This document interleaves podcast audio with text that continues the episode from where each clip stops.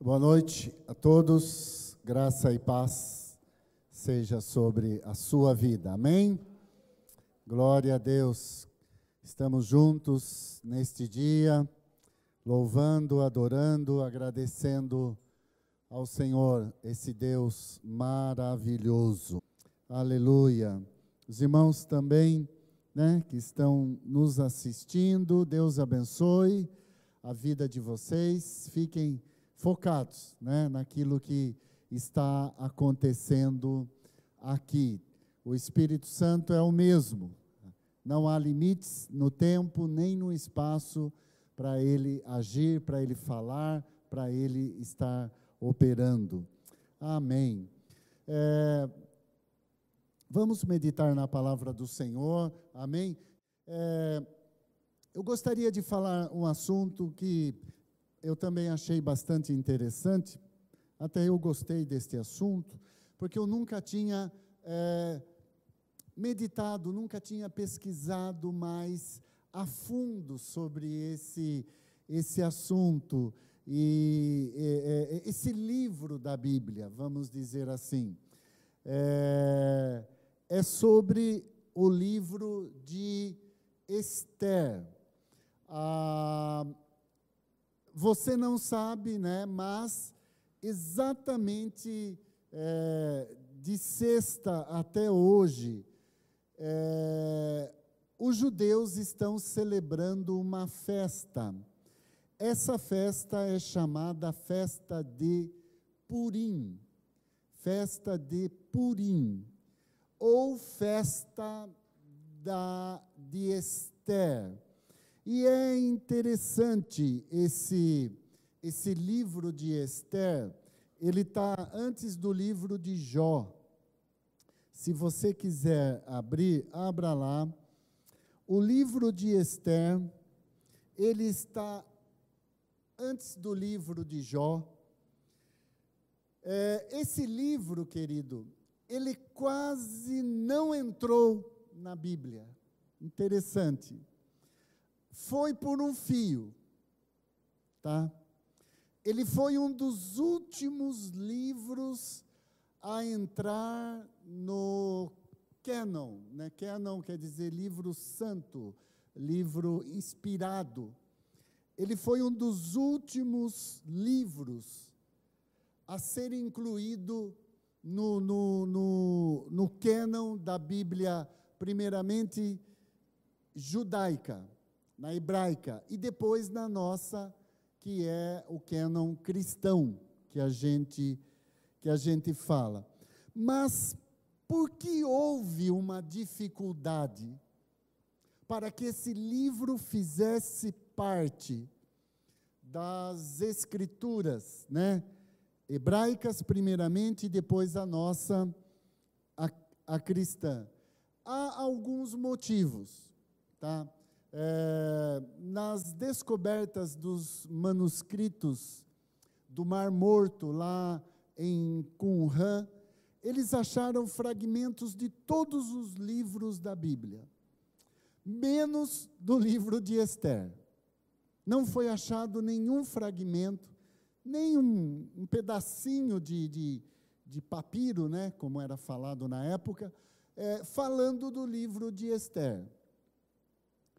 É, outra coisa, esta festa do Purim é a única festa que não é mencionada no Novo Testamento.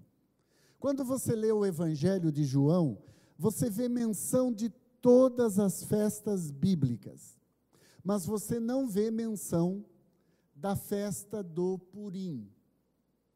Então, olha os motivos para que quase ficasse de fora. Outra coisa, essa é bem interessante. A palavra Deus não é mencionada em todo o livro. Olha que interessante. Esther é um livro pequeno, um livro de apenas dez, dez capítulos, né? Era um manuscrito bem pequeno, ele é pequeno, né? E você não vê o nome de Deus aparecendo neste livro. Então havia motivos. Eles ficaram em dúvida. E agora, vai, não vai? Mas, quando você começa a ler o livro, você vê a mão de Deus se movendo na história deste livro. É isso que é interessante, querido. Apesar de é, não ser citada esta festa do Purim, apesar de não, você não achar o nome de Deus em nenhum lugar deste livro, mas você vê claramente a mão de Deus operando, tá? E neste livro é interessante observar ele, porque parece que Deus é um grande mestre em jogar xadrez. Oh! Quem aqui sabe jogar xadrez? Alguns, ok? Eu, eu aprendi, mas eu confesso que já me esqueci. Faz muitos anos que eu não jogo xadrez. E por que que se parece com o jogo de, de xadrez?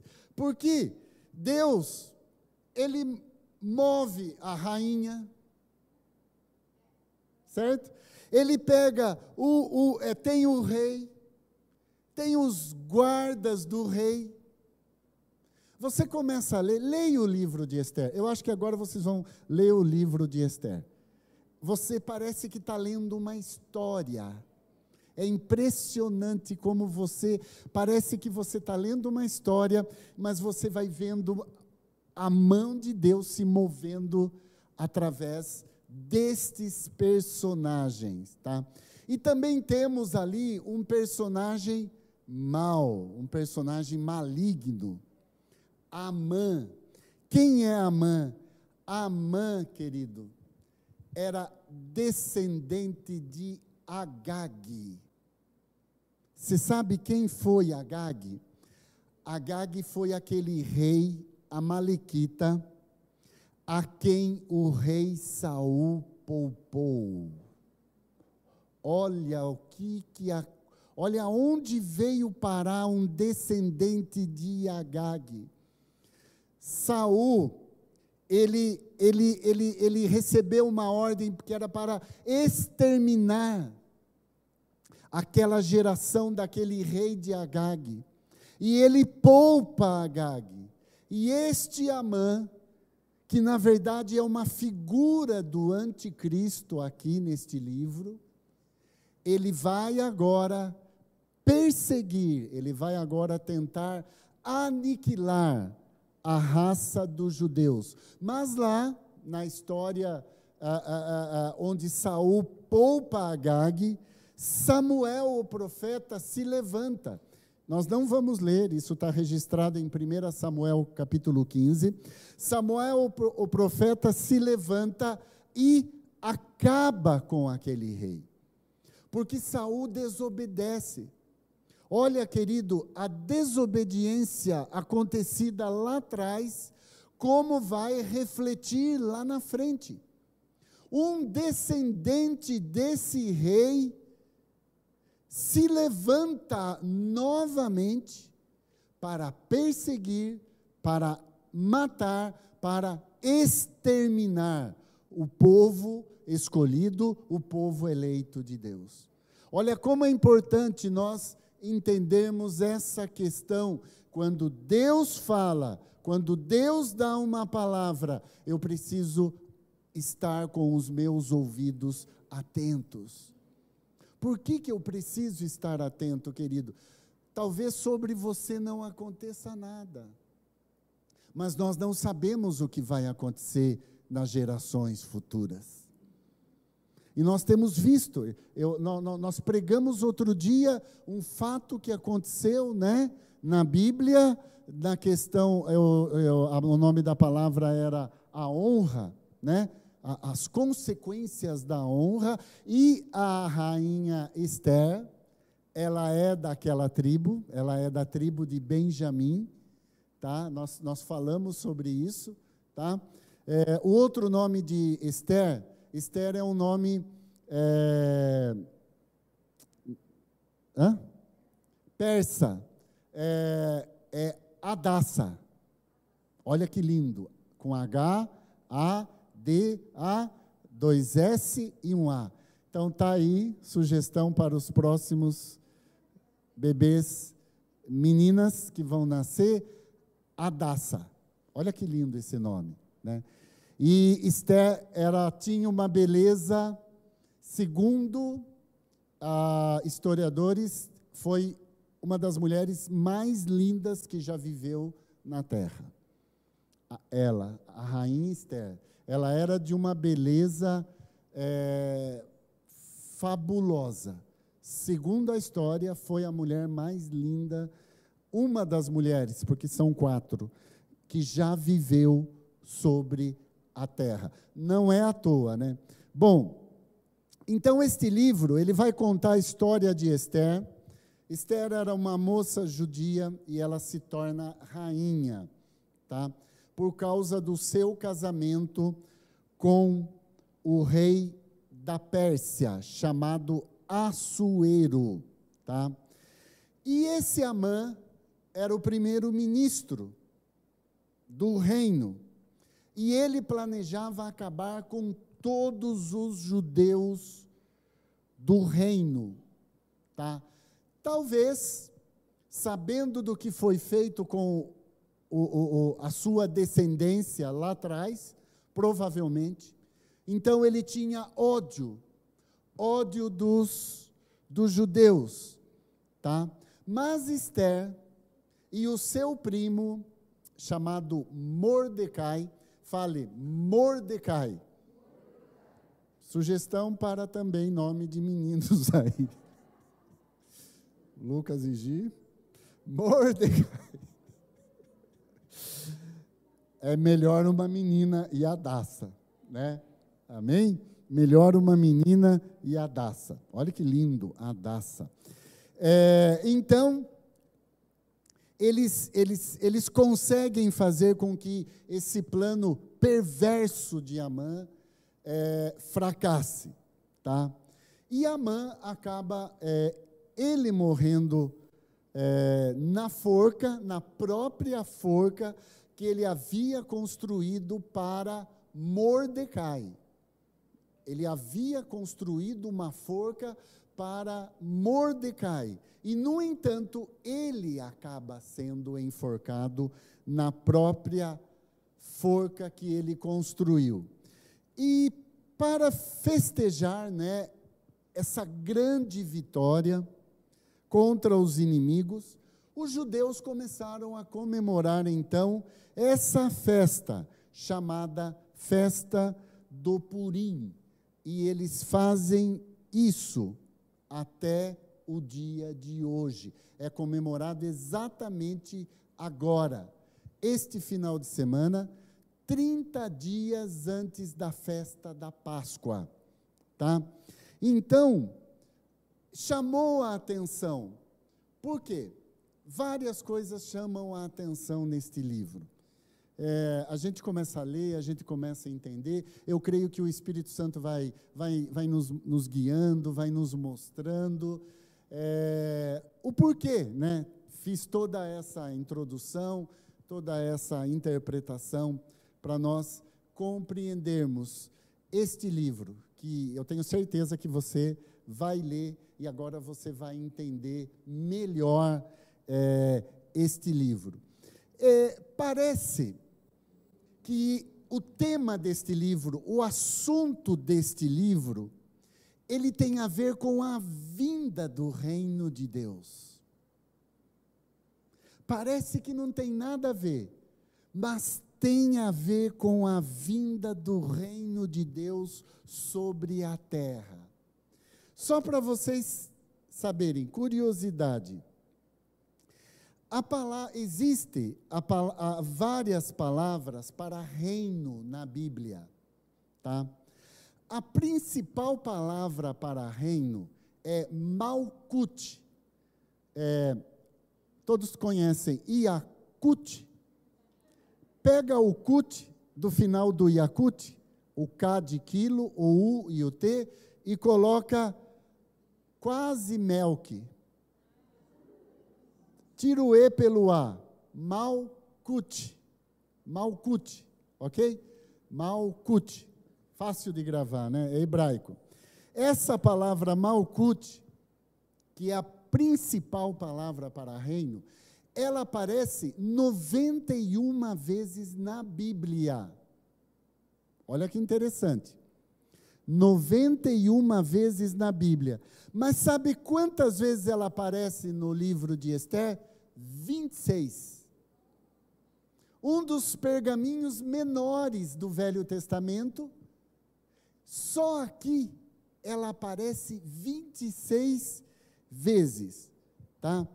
E ao longo da Bíblia, nós sempre, sempre encontramos os eventos que falam do governo do homem, do governo das nações e a promessa messiânica, a promessa de Deus para um reino eterno, para um reino de paz, para um reino messiânico. Nós sempre encontramos na Bíblia Deus prometendo a vinda de um rei justo, a vinda de um reino. A Bíblia sempre trabalha essa questão do reino, essa questão da vinda de um reino. Querido, quando nós falamos da volta de Cristo, quando nós falamos que Cristo voltará novamente, é, as pessoas pensam no fim, as pessoas pensam em fim de mundo. Não, querido, o que mais nós desejamos no nosso coração não é um governo justo, não é um, um, um, um governo que governe com justiça. Nós temos visto isso hoje sobre a terra, nos reinos da terra? Não. Isso vai ser estabelecido quando o reino de Deus vier na terra. Haverá vida, continuará vida na terra não é o fim do mundo. Precisa haver uma mudança de ordem nesta terra, mas não essa nova ordem aí que estão falando. Não é, é, é, hoje está sendo muito falado de uma nova ordem, está sendo pregado uma nova ordem. Não, querido, esta nova ordem é a vinda do reino de Deus sobre a terra. Precisa haver uma mudança não é uma democracia, não é um sistema de ditadura, não é um sistema comunista, não é um sistema socialista, é uma nova ordem do reino de Deus sobre a terra. É ela que vai mudar esta terra. Amém, querido? Então não é democracia, não é comunismo, não é socialismo, não é nada disso. Isso são sistemas inventados, criados pelo homem. E se é criado pelo homem, é falho, é imperfeito, é injusto. É só o reino de Deus que vai trazer a verdadeira justiça sobre a terra. Amém? Um reino de paz, um reino de saúde, um reino de prosperidade. Então, quando nós falamos o reino de Deus, que Jesus vai voltar, é o estabelecimento de um domínio, de um governo perfeito sobre a terra. Você pode dizer amém? Então, esses eventos, eles estão descritos na Bíblia, tá? Ah, Samuel, Isaías fala muito do governo, do reino messiânico de Deus, tá? E, por incrível que pareça, é, esse livro de Esther parece que ele descreve o prenúncio do reino do Messias sobre a terra, tá?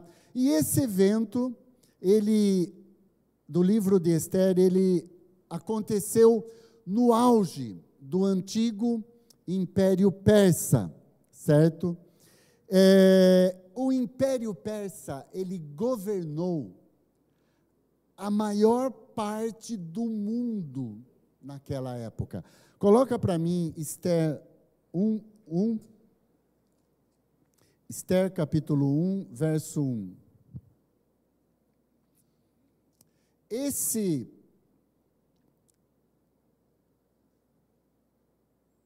império, diz aqui no verso 1, 1 nos dias de Assuero, o Assuero que reinou, olhe bem, reinou, desde a Índia até a Etiópia, sobre 127 províncias, 127 nações.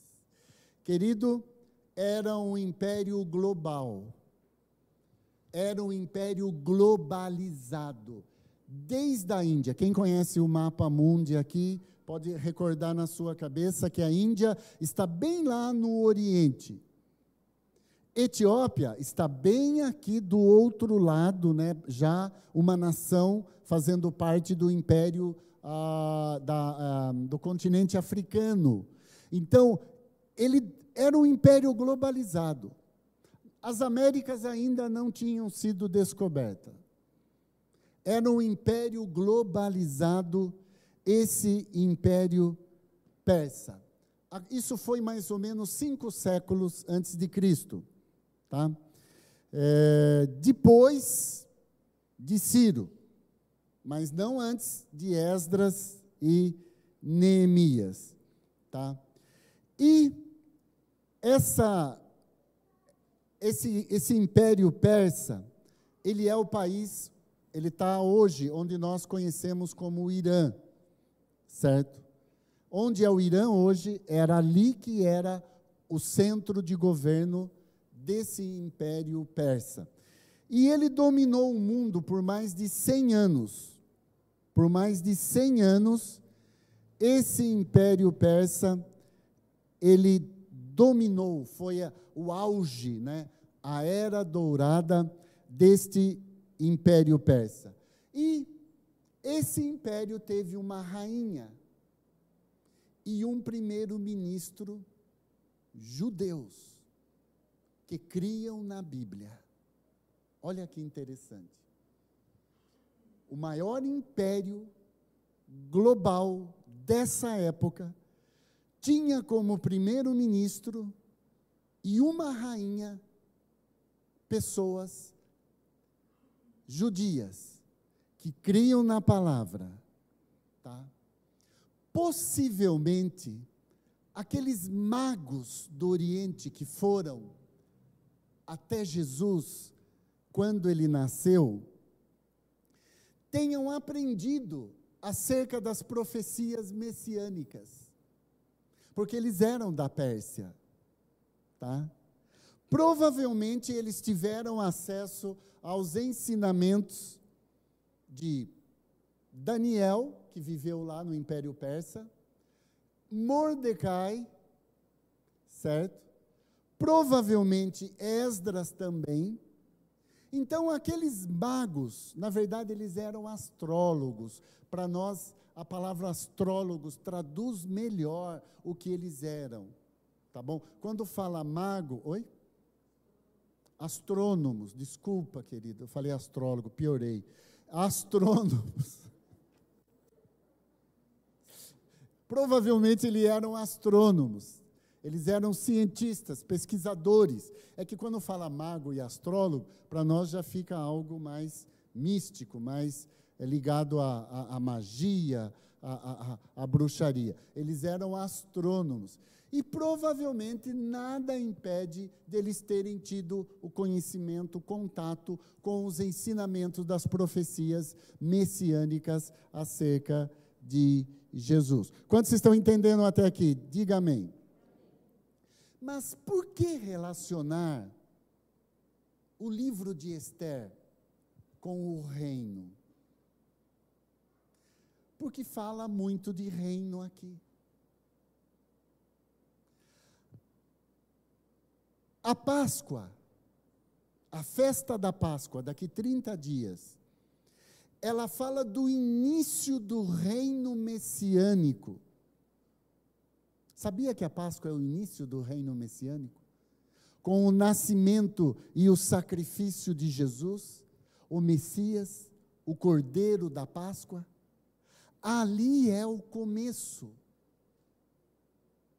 E a festa do Purim, esta festa, ela é exatamente no último mês décimo segundo mês no calendário bíblico. Ela acontece agora, exatamente agora. É o início do último mês no calendário bíblico. Daqui 30 dias é a Páscoa. Daqui 30 dias é o primeiro mês no calendário bíblico. Olha que interessante. Então nós temos a Páscoa, começa exatamente daqui 30 dias, vai ser no dia 4 né, de abril, e 30 dias antes nós temos esta festa do Purim. E por que, que é uma festa que fala do reino? Porque, querido, se nós formos olhar, e creio que você vai olhar, você vai ler depois o livro do, do Esther, você vai ver que há uma conspiração global contra o povo de Deus. Há um, um, um levantar de um anticristo aqui, chamado Amã, que quer destruir o povo de Deus. Mas Deus, de uma maneira milagrosa, de uma maneira sobrenatural, ele levanta. Ele levanta uma rainha, ele levanta um primeiro-ministro que muda toda a história, muda todos os acontecimentos globais. Então, por isso que ele é profético. É, é, é, é muito interessante isso daí. Tá? E justamente ocorre no último mês, depois que já foi celebrada até mesmo a festa dos tabernáculos. Fecha o ano, fecha o ano bíblico com a festa do Purim. Querido, nós fomos chamados para participar de uma época única na história. Você está sendo chamado para participar de uma época única na história. A maioria das pessoas está vendo desgraça. A maioria das pessoas está entrando em pânico com o que está acontecendo. Mas, querido, o reino de Deus está vindo sobre a terra. Deus vai intervir milagrosamente. Por isso que eu falei, o livro de Esther é um livro que fala, é um livro que fala de reinos. Tá? Nós fomos chamados para participar do tempo que Deus está é, descortinando exatamente agora. Nós fomos chamados para este tempo. Você e eu fomos chamados para este tempo. Olha o que Deus. Ah, coloca Esther 4, 14. Olha o que, o que Deus não, né? Porque você não acha a palavra Deus aqui nesse texto. Olha o que o primo de Esther, Mordecai, fala para ela aqui em Esther 4,14. Sabendo da conspiração, ela já era rainha, tá? Ela, ela quer se calar, mas seu primo, Mordecai, fala com ela: se você ficar calada, numa situação como esta, do céu virão socorro. Olha a fé dele. Do céu virá socorro e ajuda para os judeus, e eles serão salvos. Porém, você morrerá, e a família do seu pai desaparecerá. Mas quem sabe, talvez você tenha sido feita rainha, justamente para ajudar numa situação como esta. Olha o que o primo dela, Mordecai, fala para ela. Você crê que há um tempo para nós agora? Quem pode crer? Quem pode crer que nós estamos sendo levantados num tempo que se chama agora? Por isso que eu disse, ficamos felizes pelos irmãos que foram batizados. É Deus levantando, é Deus preparando a próxima geração. A próxima geração que vai avançar com o seu reino sobre a terra. Amém? Então, querido, há um tempo para nós. E esse tempo, ele vem pelo poder do Espírito. Ele vem pelo poder do Espírito. Esse poder do Espírito estavam sobre Elias. É, esse poder passou para Eliseu. Sim ou não? Está registrado lá em 2 Reis 2,15. Elias, Eliseu. Eliseu, João Batista. Coloca aí em Lucas 1,17. Olhe bem, o poder e o Espírito, querido. O poder e o Espírito. Deus está derramando um poder e um Espírito sobre a sua igreja. Amém? Quantos querem receber? Quantos vão querer continuar olhando ainda para as notícias da televisão? Desanimador, não é? Eu já falei para vocês, não assisto mais. Só manchete. Não assisto mais. Por quê, querido? Porque agora o meu foco, o nosso foco, é esse poder do Espírito Santo de Deus. É esse poder do Espírito Santo de Deus. O que, que diz lá em Lucas 1,17? Ele será mandado por Deus como mensageiro e será forte e poderoso como o profeta Elias. Ele fará com que pais e filhos façam as pazes e que os desobedientes volte a andar no caminho direito e conseguirá preparar o povo de Israel para a vinda do Senhor. Quantos querem andar nesse poder do Espírito? Amém? Querido, as pessoas mudam, as gerações mudam, mas o poder do Espírito não muda. Não muda, querido. Os dons e o chamado de Deus, eles são renovados a cada geração.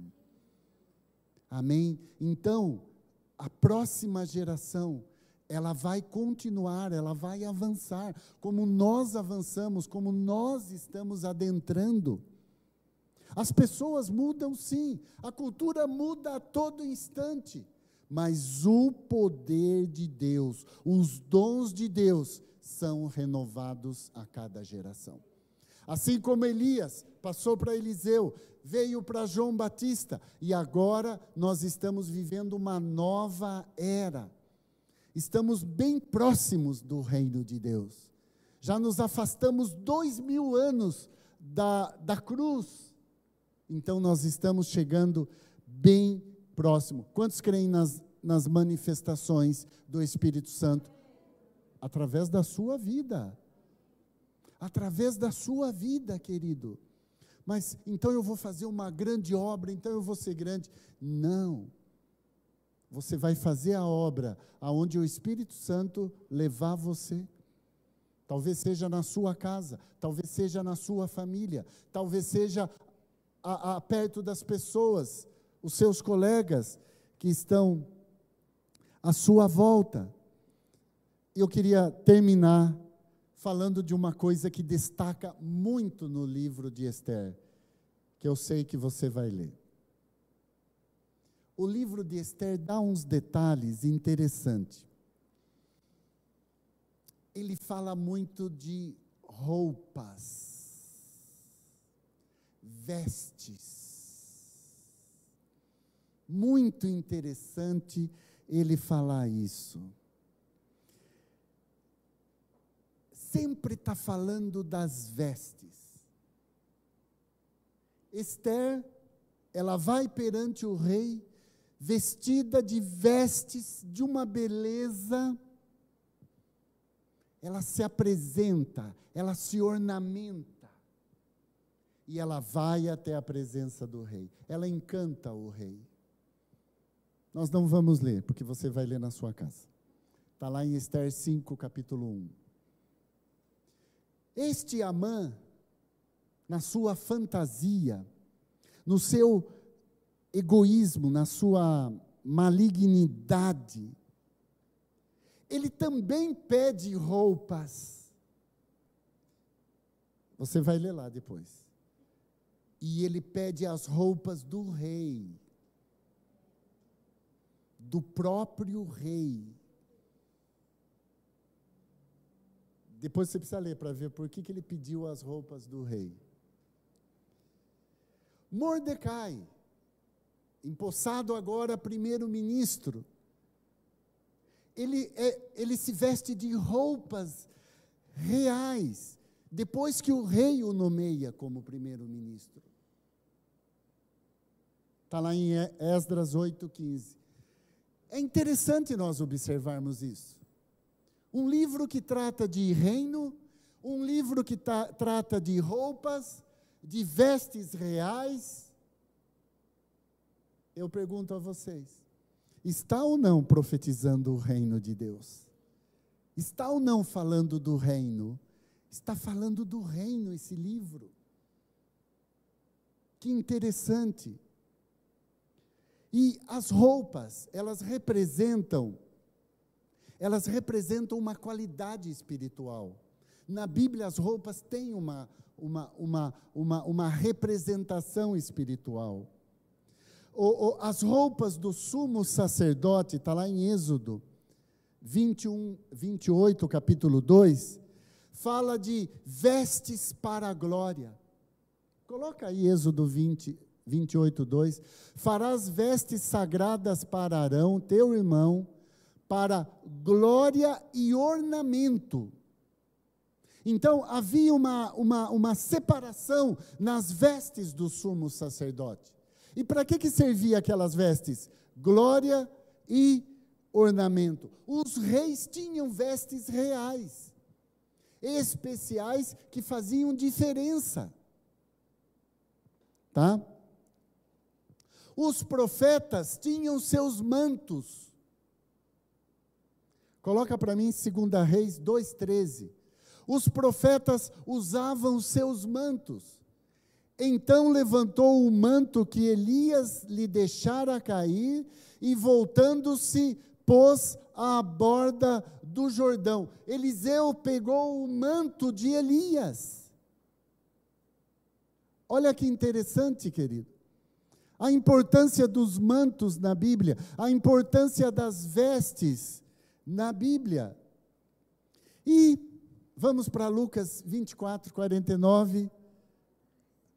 Devemos ser revestidos de poder do alto. Eis que envio sobre vós a promessa de meu Pai. Permanecei, pois, na cidade, até que do alto sejais revestidos de poder. Diga amém. Eis-me aqui, Senhor somos instruídos a nos revestir totalmente do Cordeiro. Romanos 13, 14. olha as nossas vestes, querido. O Senhor já está nos preparando. Mas revestivos do Senhor Jesus Cristo, e nada disponhais para a carne no tocante às suas compu, compu, compus, concupiscência. É assim que escreve? Não faltou um N ali? Concupiscências. Legal. Satisfazer os desejos da carne. Roupas também simbolizam o corpo da ressurreição. Coloca para mim 1 Coríntios 15, 53 pois este corpo mortal, esta veste, né, não é fácil envelhecer, querido. A gente passa por uma certa crise. É, né? É isso mesmo. Passamos por uma certa crise? Passamos. Não é fácil, mas temos que aceitar, temos que trabalhar isso dentro de nós. É um corpo, o nosso corpo é uma veste. Esta veste, ela é corruptível, diz a palavra. Mas este corpo mortal precisa se vestir com o que é imortal. Este corpo que vai morrer precisa se vestir com o que não pode morrer. Então nós temos uma veste. Este corpo vai receber uma veste na ressurreição dos mortos. Você pode dizer amém? Querido, a unção de Deus não muda, é a mesma. Deus está vindo com o seu reino sobre a terra. Por isso que o diabo está em fúria. Voltou de novo a segunda, a segunda onda da pandemia. Ele está furioso. As nações estão sendo sacudidas. Porque o reino de Deus está começando a descer dos céus. Venha o teu reino e seja feita tua vontade nesta terra. O governo perfeito. Amém? Então eu quero dizer para você: vamos assumir o nosso lugar no corpo de Cristo.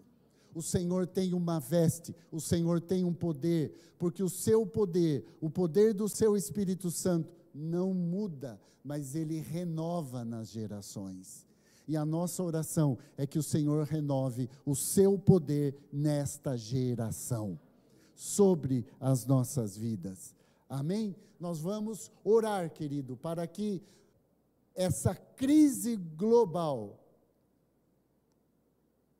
pela igreja ela seja transformada num testemunho global do reino de Deus.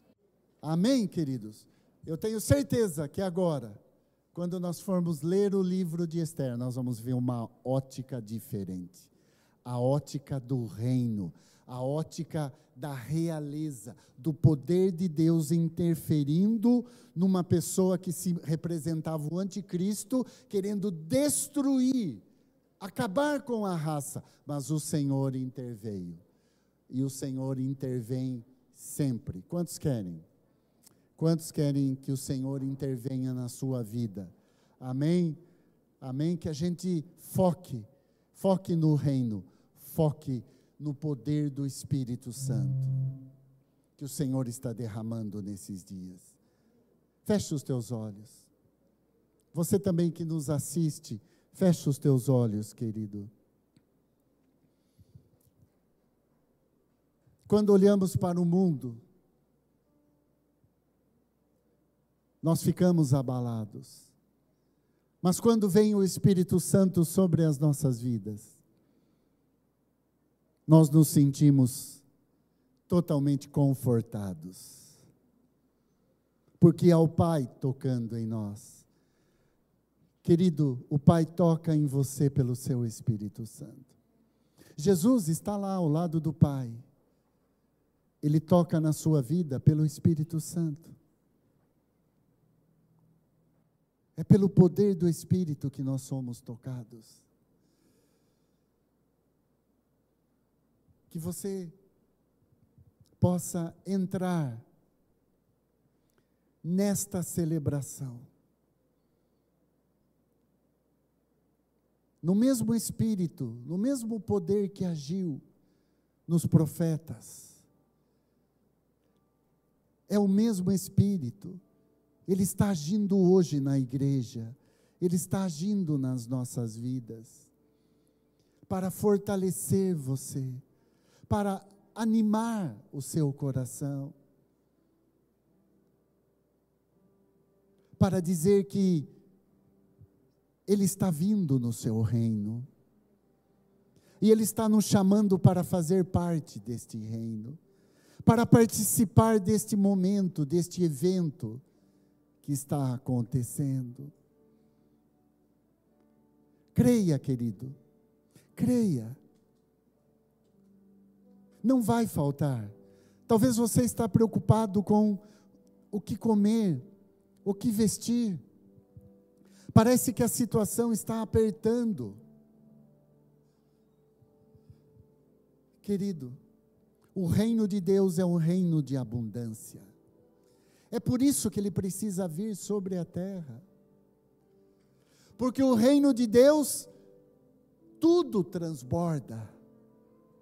Transborda paz, transborda cura, transborda alegria, transborda vida.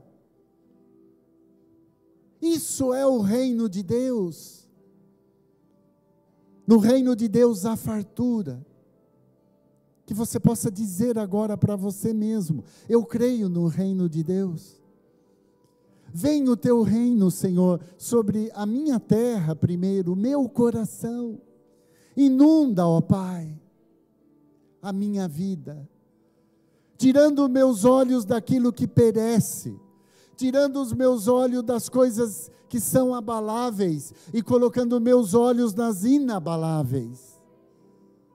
Aleluia, Senhor, porque tu és inabalável, Senhor tu és inabalável.